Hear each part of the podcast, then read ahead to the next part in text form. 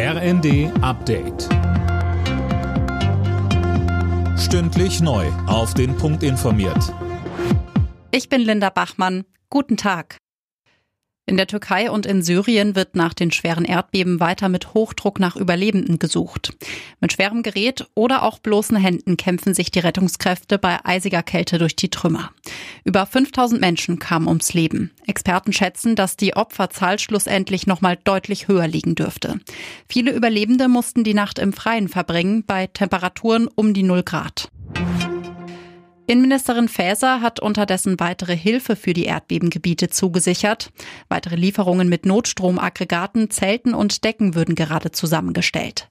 Am Mittag ist ein Team des Technischen Hilfswerks in das Katastrophengebiet aufgebrochen, THW-Präsident Gerd Friedsam. Hier geht es um Trinkwasserversorgung, um die Wiederherstellung der Elektroversorgung und weiterer Dinge, die dringend nach einem solchen Erdbeben benötigt werden. Und es ist kurzfristig dann zum Abruf bereit, wenn die türkische Regierung diese Mittel dann auch tatsächlich abruft.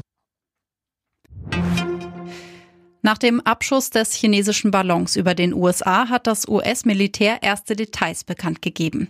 Demnach war der Ballon über 60 Meter groß und wohl so schwer wie ein kleines Linienflugzeug. Derzeit werden vor der US-Ostküste die Trümmerteile geborgen. Fast jeder fünfte Rentner in Deutschland ist von Altersarmut betroffen. Nach Angaben des Sozialministeriums mussten im Juli rund 18 Prozent der Rentner mit weniger als 1135 Euro im Monat auskommen.